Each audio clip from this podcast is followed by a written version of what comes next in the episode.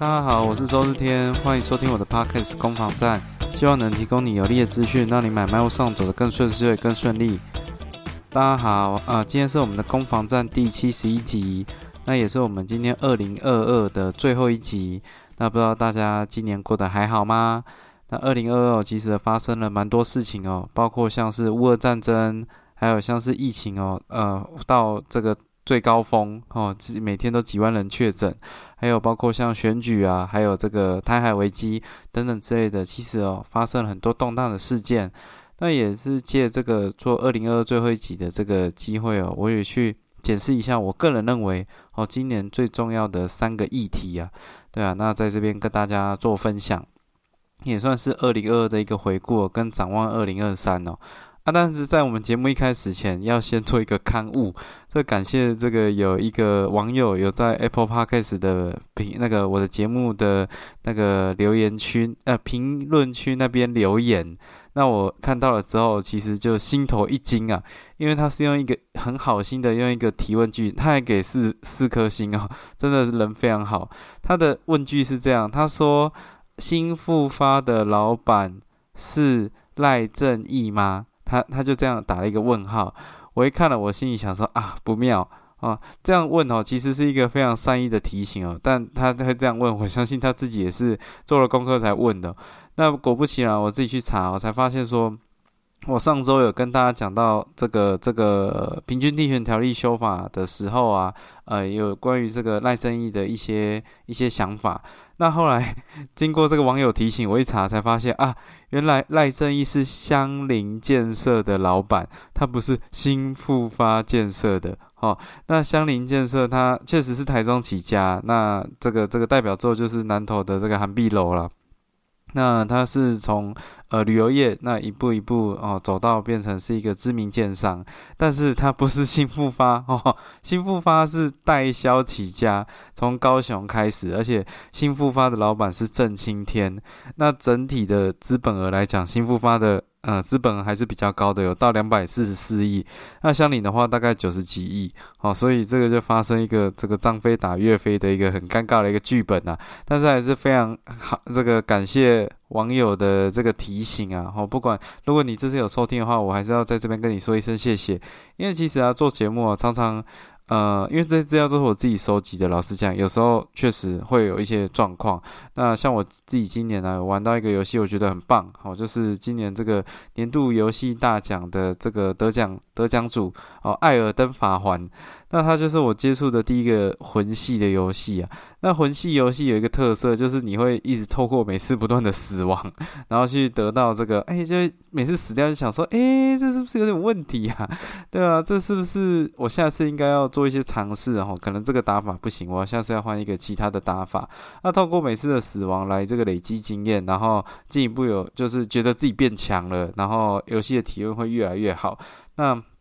这当然就是魂系游戏的一个特色了。那其实做 Apple Podcast 也是，呃，做这个 Podcast 也是一样的。经过每次网友的刊物，都让我知道说，呃，谢谢这些网友们，哈，这些观听众们，哈，有真的很认真的听我的节目，才能回馈给我这些资讯。那我相信也透过这些的呃纠正，哦，这些的错误的。这个这个刊物，我会对于这些知识我会更了解。那非常谢谢这位网友的在这个 Apple Podcast 的留言。那我这边特别哦，在节目一开始前，先跟大家说一声呐。好，OK，那呃，那我就我们开始这个今天的的节目啊，这个我们攻防战第七十一集。那首先，这个我认为二零二二最重要的三个议题哦，哈，呃，以这个这个重要顺序，我们做排序。那第三重要的，哈，我认为是这个建商纠纷哦。二零二二其实发生了很多各式各种类型的建商纠纷哦，呃，像是最近啊，呃，台视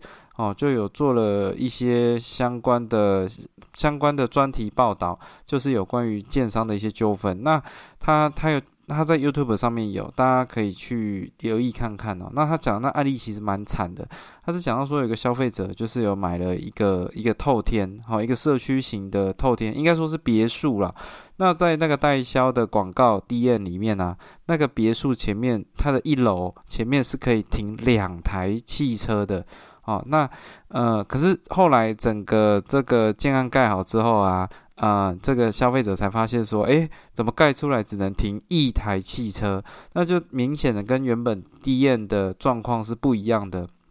那还有包括说，它里面有一些都是用木门哦，就是广告里面呢都是用木门去呃去使用，可是实际上的盖好的状况出现很多的塑胶门。哦，从木门变塑胶门，哇，那那那个差距也很大。那还有一些地方，它是说社区会规划成绿地，哦，让你回到家有这种这种很很雅致、很舒服的感觉。可是结果最后都变成水泥地，哦，所以其实落差就很大。那这个消费者就很生气、很堵烂，他就选择啊，你这样盖的跟原本讲的都不一样，他就选择说，哦，就是把那个原本要汇的款项先停下来，那等跟建商厘清这些纠纷，跟代销确定这些问题的解决方案。之后，他才想说要怎么去进行啊？结果没想到这个小小的一个动作啊，他这个就被建商哦反咬他哦，说他这个拒绝付款，那导致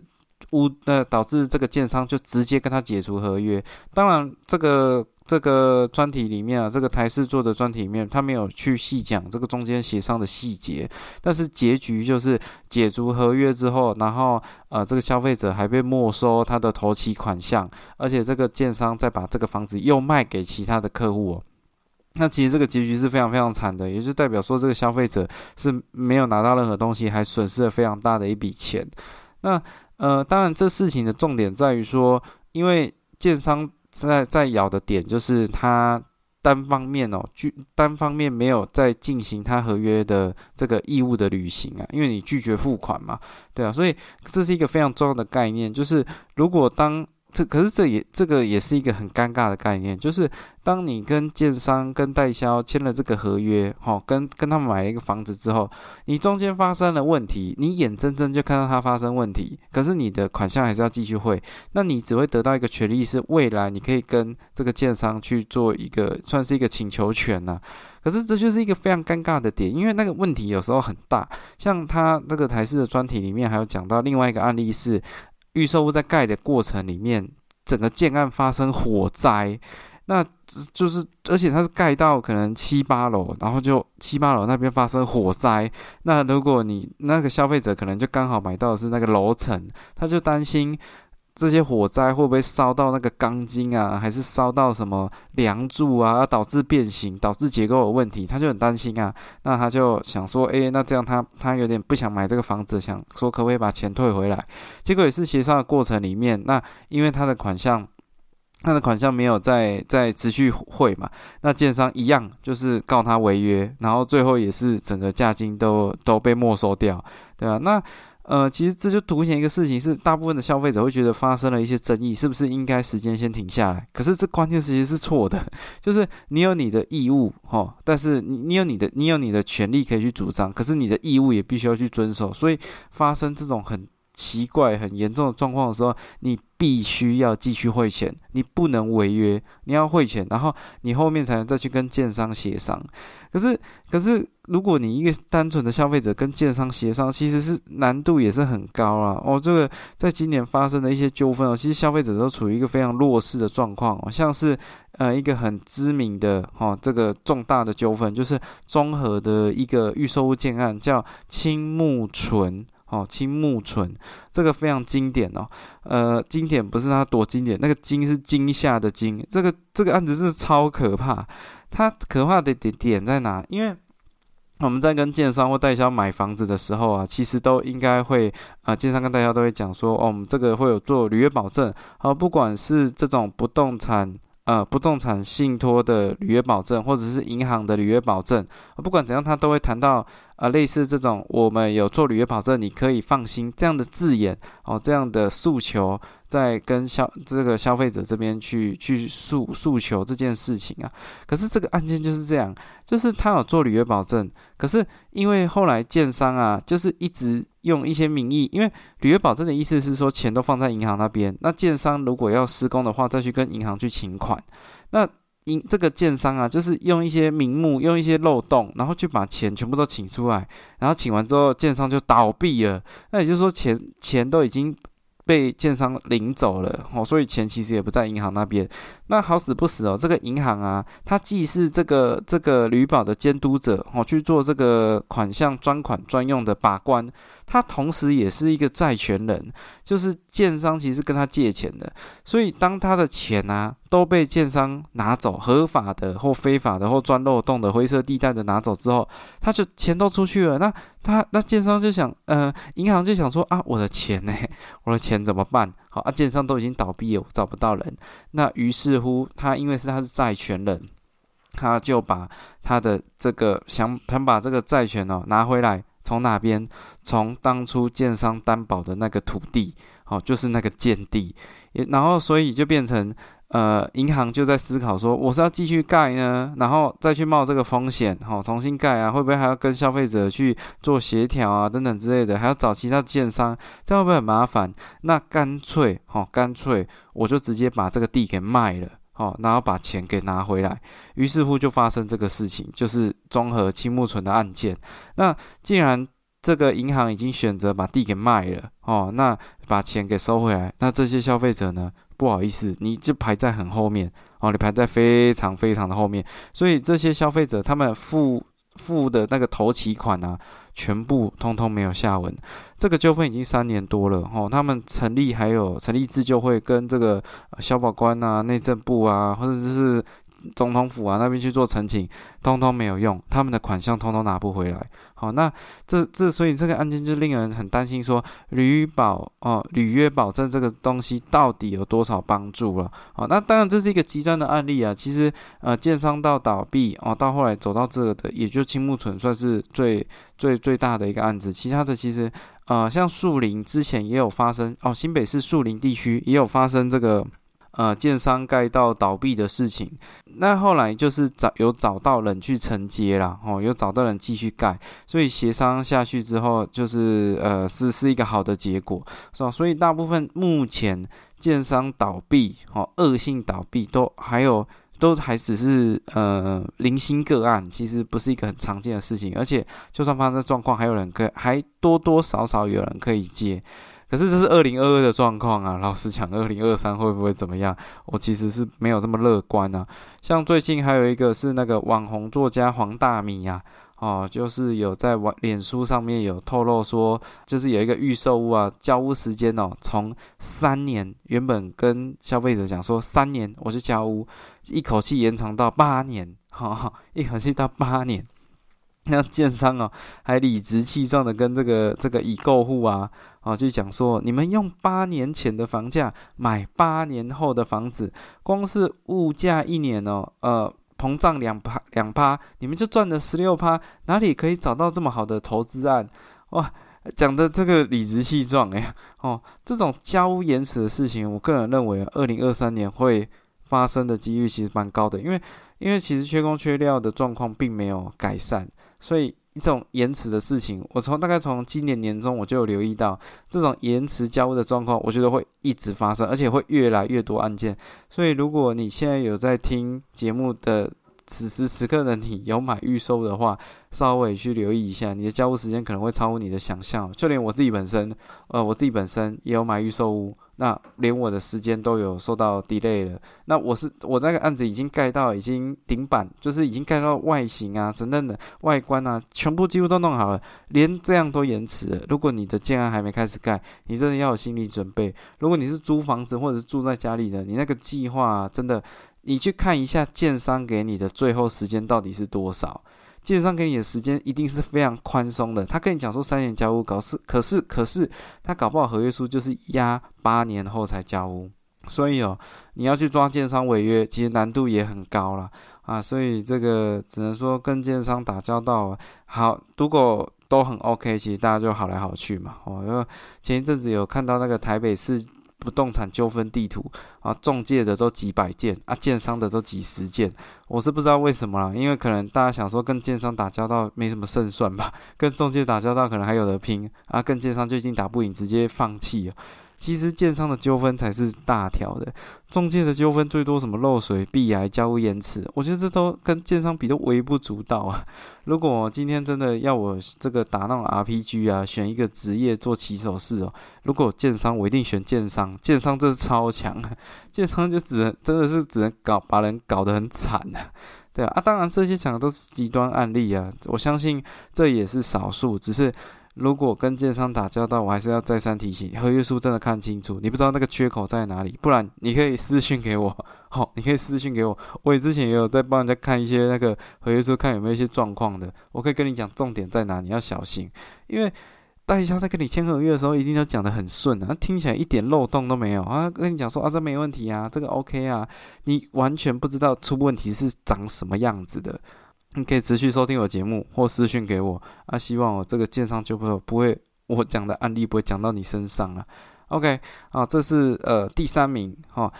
那第二名啊，我认为也是很重要的议题哦，就是这个租金补贴啊。在这个今年六月的时候，我们这个内政部次长花敬群有说过一句话，要用温暖的政策哦去驱除房东的心魔哦。这个这个标题哦让我印象非常非常的深刻，因为我是觉得这是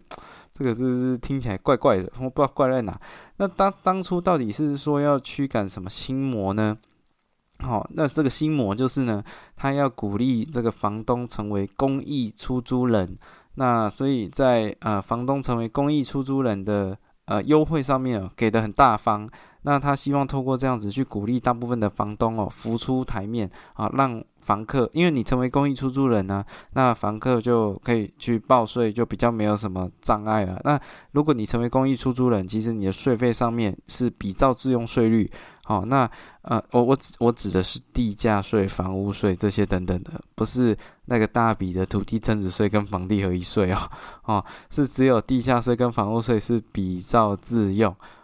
他这个政策就反正就是说，希望透过一些优惠，让房东对房客更友善啊。好，那除此之外呢，在今年的这个七月一号，还有一个三百亿的租金补贴专案啊。呃，我是不知道到底现在有多少人受惠，但我印象很深刻的是，当这个租金补贴三百亿的方案出现的时候，啊，有一个基金会一直一个长期关注台湾租赁市场，哦，关注租屋族权益的这个。公益团体崔妈妈基金会马上就跳出来打脸，马上就表达对这个三百亿的租金补贴的这个专案的不满哦。他认为这就是一个买票行为。他认为哦，呃，崔妈妈基金会认为，他当初还甚至还开了一个记者会，去找了两个承租方哦出来现身说法哦，就说啊，这个其实根本就不是我们。根本就不是我们的痛点啊！对啊，我们其实真正担心的事情是这个这个稳定性啊，因为它里面有一个最大的。的缺口就是在于说，如果房东啊啊更正哦，如果房客去申请租金补贴，哈，去申请租金补贴，根据那个三百亿的租金补贴专案啊，就是他要把人，我记得分成四种不同的类型，那你会得到不同的呃积分，那就可以决定你领到的补助金额是多少。问题是，如果你去申请租金补贴啊，你的房东就会收到一个通知，说哇，恭喜你成为公益出租人哦，因为你房客去申请。租金补贴了，各位知道，当这个事情发生的时候，如果房东不知道啊，很容易会引起房东的报复。什么样的报复？他可能就会跟房客讲说：“诶，那个有去申请租金补贴，所以我租金要往上调，因为我要缴税。那那那虽然有免税额，虽然有一些等等之类的，可是不乏还是会有超过的部分需要房东去缴这个租赁所得税嘛。”这个是明着来的，还有暗着来的，就是那个房东会跟房客讲说：“哎，不好意思哦，我这个呃，我的小朋友可能有要用房子，所以我房子明年就会收回。可是翻译成白话文哦，就是说你去申请了租金补贴，让我很不爽，哦，让我这个曝光我很不爽，对啊，其实很多这种这种案例，就是嗯，你去申请租金补贴，造成房东。哦，房东对房客的态度或者是一些做法有些转变啊，当然你会讲说，诶，你房东这样不合理啊，你不是本来就应该缴税啊，你本来就呃，房客去申请租金补贴，这这本来就是合理的事情啊，啊，你房东怎么可以狭怨报复呢？对我我认同你这样讲都对，可是症结点就在于实物上面运作就不是这样的，所以崔妈妈基金会也知道这个状况，他才会针对这个租金补贴专案一出来的时候，他马上持这个反对的态度啊。像在这个我记得呃十二月十六号的时候，崔妈妈基金会还有潮运。哦，还有 O U R S 都市改革组织这些社运团体啊，他们其实都长期关注住的议题，他们就就其实都有跳出来讲说，痛点不在这里啊，重点是在这个租赁的条例还有所得税法这些的修法才是最重要最重要的事情。可是他他们就认为说，政府啊，呃，这个这个党党团协商会议啊的召开哦，非常的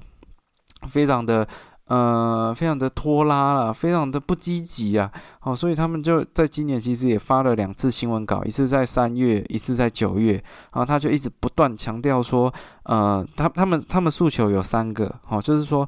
呃，针对这个租屋纠纷啊，应该有一个处理的机制，哦，这是第一点，哦，针对租屋纠纷应该要立定一个机制。那第二点，他认为说应该要把房客的租金。抵税额改列为特别扣除额哦，这个是跟税金相关的了。好，那那这个提升额度到三十万。好，那因为其实你租房子啊，你这个开销，嗯，这个开销现在租金都已经这么高了，租房子可扣抵的那个税金哦，其实很少，扣除额太少了。哦，这应该去做一些调整。那第三则是针对这个定型化契约的不得记载跟不得约定事项里面呢，哦，去去写说，呃，不能限制房客申请政府补贴哦，因为实际上哦，实物上面很多房东还是会跟房客打的合约里面直接强制的，哦，说不能迁户籍啊，不能去申请租金补贴等等之类的，哦，这是这个这些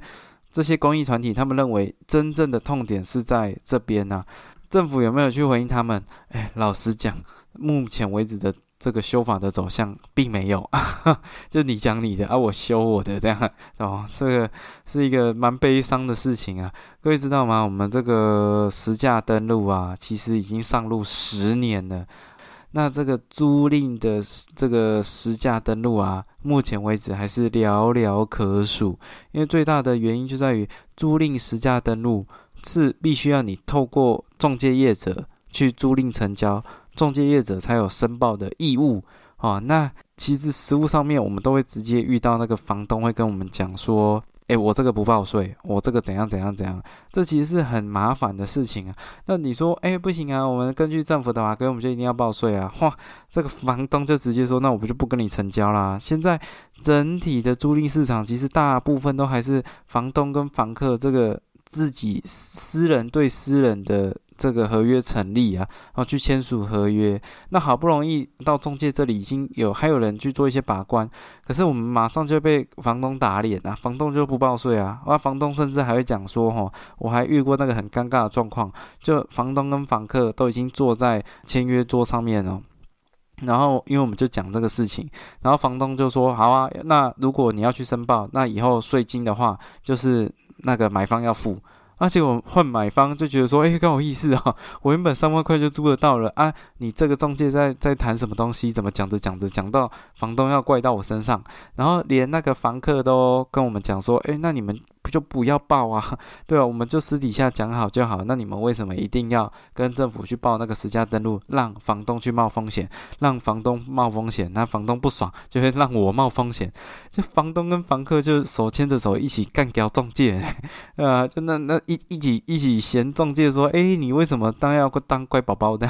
超尴尬。所以现在租赁的实价登录的推行，其实状况很差啦。哦，真的很差了。那如果在这个租赁的呃，其实实际上的成交件数，或者是实际上的这个这个租金的成交状况，如果都不清楚的状况，那你怎么能期待政府的所制定的租赁条条例啊，会很贴近真正市场的需求呢？哦，所以呃，我觉得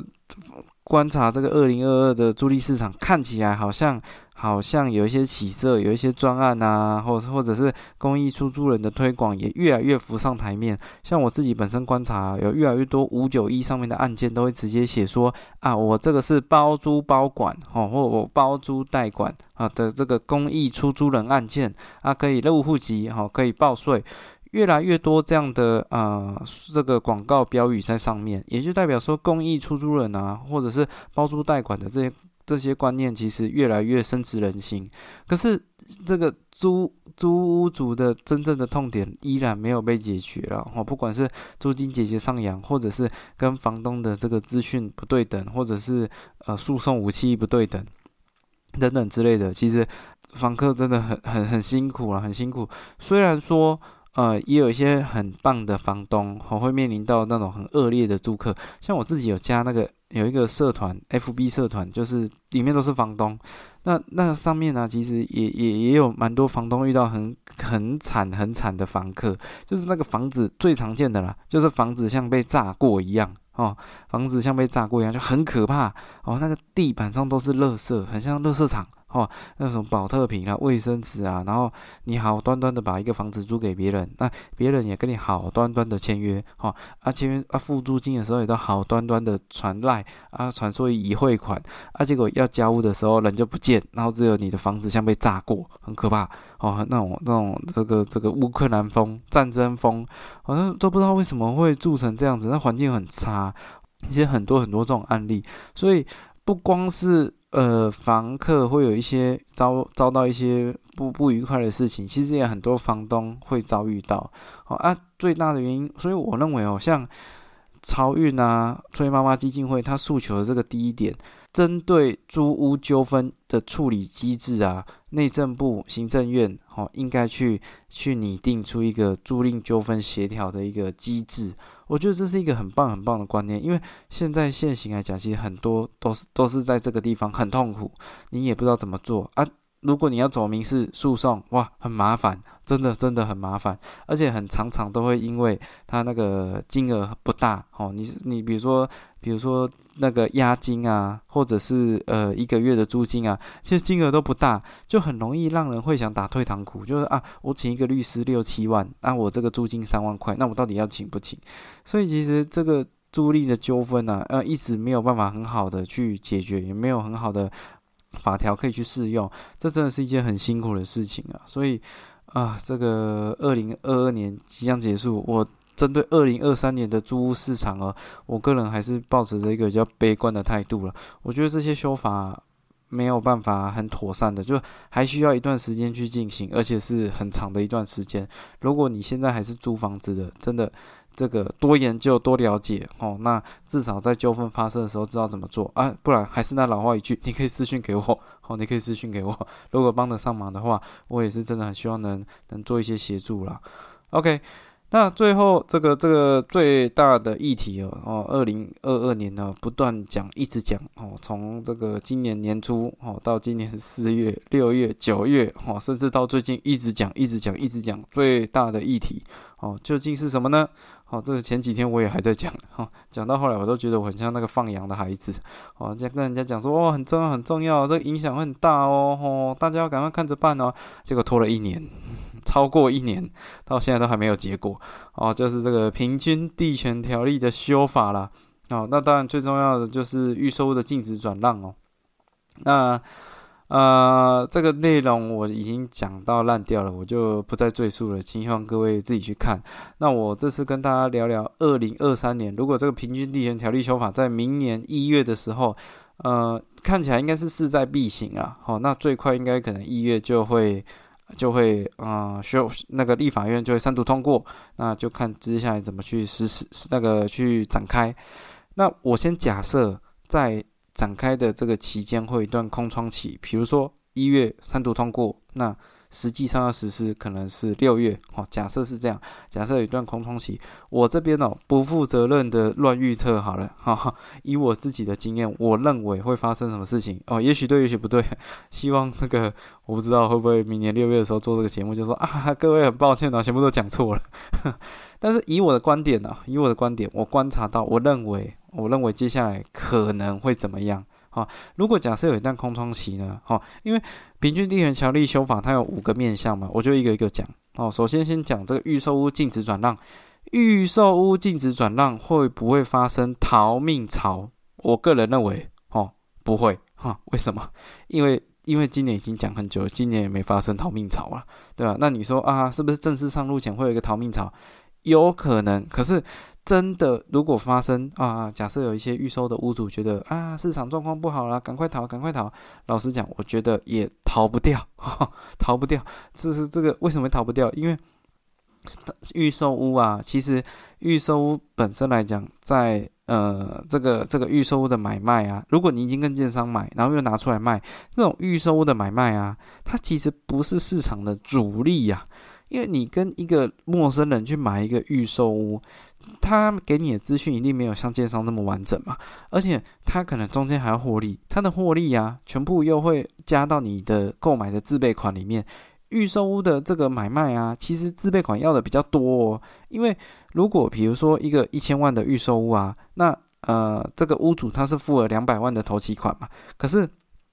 他如果要卖给你一千两百万。这个中间的差额是没办法贷款的，好，是没办法贷款的。这个中间的差额是直接加到自备款里面，也就是说，他用两百万的自备款买了一个一千万的预售屋，好，他要卖给你一千两百万，可是你要用四百万的自备款才能买这个预售屋，你才能接承接他的这个预售屋，它中间的差额是要用自备款去补足的。那也就光这个点，代表说哈，你要去买一个预售屋，你要去接人家换约的啊，其实你的自备款要准备的比较多，而且资讯会比较不完整。哦，在这个情况下，所以我才说，就算屋主有逃命潮，好，很多屋主拿出来卖，其实市场的成交量还是不会很大，因为很多的消费者他看不懂啊，他他根本不知道你卖给他的是什么东西，而且你提供的资讯又没有建商完整，他的不放心哦，或等等之类的，他其实让他买的就会。我觉得会退步了，哈，会会会会退步，就是想一想，嗯，还是算了，我还是去买成屋好了。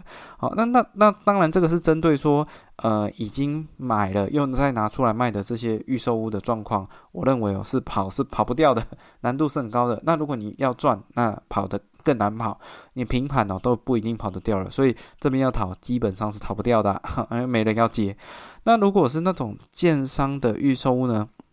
那就要看这个建商的预售屋，它的产品定位是什么了。如果当初这个建案呢，它设定的就是卖给资产客或投资客，我在想他可能会逃，而且他可能会给一些很好的条件，很优惠的这个补助哦等等之类的哈，可能送你家具家电啊，送你装潢等等之类的哈。那可能他们要逃，因为他们卖的对象啊，就是就是会。会拿出来卖的对象嘛？那未来如果已经禁止转让了，代表说这些资产客跟投资客啊，他再去做这些预售物的转手难度是有的，是因为他还是可以转手，可他条件很严苛，他必须要什么什么非自愿还是什么，他那个条件很严苛才能拿出来卖，也就代表说哦，这些资产客或投资客他买了预售屋，他要他基本上啊，就是要整个把它走完的几率是比较高的，你要去走特约把它拿出来卖去赚价差。难度是偏高的，所以在这个情况下，如果这个建案它设定的定位是卖给资产跟跟投资客，我认为它可能会逃，而且会有一波一些成交啊。但是如果它锁定的是自住客呢？哦，那它也不会逃啊，因为它本来就锁定自住客啊，自住客买来又不会拿出来卖，所以你你自住客他买一个预售屋，他巴不得明天就能交屋，他还跟你卖或不卖都不干他的事，他就是要自己用的。所以在这个情况下。我认为只会影响到极少部分，哦，所以禁止预售屋转让，我个人认为并不会发生什么很明显的逃命潮，因为会有拿出来卖的，那拿出来卖的可能会很多，可是没有，哦，没有成交的量，哦，因为成交不容易，好，这是我针对这个禁止预售屋转让，这个可能后续会怎么走了，哈。那第二个则是这个司法人的这个购买购物禁止啊，好，因为呃未来如果这个平均地权条例修法通过之后，未来你要用公司行号去买房子这个事情是受到限制的，哈，那我认为，哈，我认为可能会有一波购物潮。哦，那因为其实用公司的名义去买不动产是有很多的好处的，不管是节税啦，或者是你未来在卖的时候的呃一一些一些税务上面的优惠哦等等之类的。其实都是很好的公司在运用资金的一个很好的一个方式。那如果未来会禁止这一块的话，那你只能早点买啦，因为你以后就不能买了嘛。那你你就就早点买一买哈。如果你有这个想法的话，啊啊，就算有些价差，搞不好跟税金一来一往，你早买晚买都要买，那那那可能就在这个时候最后一波赶快买。所以我认为搞不好会有一波。这个法人的购物潮，那但是他们购的产品也许还是办公大楼居多了，毕竟它是它是公司行号嘛，对吧？那可能还是以公司的营运呢，会是一个它主要购物的一个需求。那你说会不会跑来买一堆住家？哦，我觉得几率是不高了，哦，几率不高，除非他本来就是要有资产或投资的一个规划。可是。呃，我我认为应该这个件数是不多的。OK，那还有这个平均地权条例修法里面还有在讲到这个炒房会有间距奖金，还有呃重罚炒作，就是如果你有炒作的话，哦，政府会去罚金，会课予重罚。哦，那像这个东西啊，我觉得要观察一下什么意思，因为他那个罚金其实蛮重的，我记得最多可以罚到五千万。那问题来了，如果你要罚人家五千万，不要说五千万了，你要罚人家呃五百万好了，你要罚人家五百万，你也要有凭有据啊。呃，举一个例子哦，我今天如果我是一个代销案场，那我请人来我的代销案场里面坐坐，哦，当做是客户来这边坐坐，让我这个看起来很热闹，那这样有问题吗？我有炒作吗？我请人来坐在我的店里面，这样跟这样称得上炒作吗？如果你说这样就是炒作，那是不是外面很多的这种行销的行为哦，这种广告公司的行为全部都是炒作？哦，那会不会连 FB 买赞这些都是炒作呢？我认为这个法条它的立法的含义是很好的，可是它要怎么去执行？你要到底怎么罚？你判断的依据是什么？你要从宽还是从严？我觉得这要看一下政府的态度了。哦，所以，呃，我觉得这个要再观看，我观察看看到底政府未来会怎么走，他会怎么去使用。那如果我去检举，哦，我去检举，那我我我要检举到什么程度？我要提供到什么样程度的资讯，我才能检举成功？毕竟检举通常会从哪边来？通常就是从内部的人来嘛。那你内部的人去检举，那我我愿意就冲了嘛。那我检举，我就是希望可以拿到奖金，或者是我希望这种不公不义的事可以得到纠正嘛。对啊，如果我提供的证据要提供到什么程度？会不会我提供完之后，你又说我证据不足，你叫我回去要再继续当当卧底，再继续查啊？不好意思，你这个检举啊，证据不足，请你要提供更完整的资讯啊！你可能要谁谁谁的亲笔签名，你可能要谁谁谁的不法证明，你可能要有明确的数据，哈，要明确的条文。我觉得这难度也太高了吧，对吧？那这样子。就是要看说到底这个事情是怎么去展开了，到底是从宽从严，还是要看政府的态度。所以，我我对于这个炒房检举奖金制度跟这个重罚炒作，我是持一个比较观望的态度。毕竟你要罚重罚人家，你也要符合比例原则嘛，还是要看怎么样去实行，比较可以得到一个平衡啊。那最后只是这个预售屋解约要登录啊，呃，我觉得这会不会会不会让预售的价格拉高？我觉得这反而有可能，因为之前啊，其实预售如果解约啊，呃，比如说你已经成交了，后来解约啊，下一次又有人再买，这个第二次的实价登录啊，而第二次是不会刊登在实价登录上面，哈，它只会它只会在最后建商整笔实价登录的时候出现一次，出现一个数据而已。哦，那未来这个解约，可是因为这样做法，就代表说消费者没有办法知道这个建案啊，它会不会中间其实有新的成交？那新的成交因为都没有登录到私家登录上面，就全部都不知道，只能依靠这个中介去提供了。因为中介如果有成交，那他就可能就会刊登上去。呃，你没办法得到。整体的最新的的预售物的成交状况啊，有人拿出来卖，卖了多少，这个都查不到资料。现在未来，呃，如果有解约的话，哈，要重新去登录，就是预售物如果有再次成交，或者是解约再成交，这个东西必须再把它登录上去。那我在想，会不会最后出现的数据是节节攀升？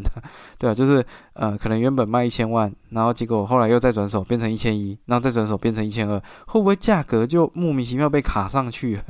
我在想会不会发生这样的状况啊？所以你说预售屋解约要登录，虽然让消费者更了解到这个预售屋的整体的成交走势，可是会不会也造成一个锚定的效应？就是哎，它价格确实就起来啦，哦，所以你你价格要往下杀，难度就更高了。我不知道会不会发生这状况，所以我不是这么乐观针对这个预售屋解约要登录的状况啊。这是我认为平均地权条例修法哦，那会。后续会怎么走的一些看法啦。那 大家可以去看明年可能三月或六月再验证看看我讲的有没有发生。也许我根本全部都讲错了，就又要再被打脸了。哈，网友就说啊，你怎么都乱讲一通？这只能说以我的经验，那我的看法是这样。哈，我的看法是这样。OK，就是大家再观察看看吧。那以上就是二零二二我认为最重要的三个议题了。哦，建商的纠纷，还有这个租金补贴，还有平均地权条例修法。那去展望二零二三年呢？呃，很多人对于二零二三年的不动产市况是持一个比较悲观的态度，哦，比较混沌不明。哦，那我认为，嗯，如果你是自助客，不管怎样，你都还是要看呐，因为。因为人生毕竟只有一次嘛，如果你要等，你希望等到你希我我都会觉得你要等，你希望等到多少？你希望它跌多少？那到底会不会发生？那可以去思考看看。因为毕竟新北市，我记得最大的那个，根据那个国泰房地产指数的数据啊，新北市有史以来曾经出现过的高点，然后再跌到最低点，我记得那个跌幅啊，最多好像也才十九帕。哎，不对。好，我记得好像才十七趴，就是曾经出现过的高点，然后再再跌下来，哦，最多最多就十七趴，哦，没有出现在更大的跌幅过了。所以你说会不会跌两成、三成？其实我都觉得比较保守一点。所以很多的买方可能认为说，哇，可能明年呢房价会下跌啊，我再进场会更好了。我我我我认同哈，我觉得这都 OK，这都尊重，这都是个人的自由意志啊。可是你期待的是什么？是期待它会大跌吗？对啊。可是历史轨迹就是跌到十七趴，那你期待它跌多少？那那更何况还有一个要去思考的是，如果呃房价都下跌了，会不会反而让很多的屋主变成说，那我现在卖价格不好，那市场上的案件反而变少？其实这都也都有发生过。那除非啦，哦，除非整个都走势都很差，很多的这个房贷利率拉到拉到二点五、三趴、三点五，大家缴房贷都缴到喘不过气，那市场上的案件就会跑出来非常非常非常多，对吧？那到到时候就也是可以减的，哦，也是可以减，只是。嗯，我觉得这难度也蛮高的，所以哦，二零二三年，如果你是自住客，我还是鼓励你还是要看房子，因为好的案件哦，永远都是这么少，哦，永远都是这么少。那如果你是屋主哦，二零二三年要不要卖啊？那嗯，我觉得你一样，哦，一样，哦，如果你有这个需求的话，销售的时间会比较长，那你可能要让让一些利给买方，会比较有机会成交，但是卖的价格，呃，可能不会太差。如果太差，那你就不要卖吧。OK。好，这大概是我针对二零二二的回顾跟二零二三年的展望啊。那也谢谢你收听到节目的最后啊。那希望这个二零二二的回顾，哦，今年啊这一集你会喜欢。那也希望说你今年哦过得顺顺利利的，那明年会过得更好。那我是周日天，祝你有愉快的一天。那如果你喜欢这样的节目的话，也帮我订阅分享哦。First Story Apple Podcast 都可以哦。OK，那我们今天节目到这边，拜拜。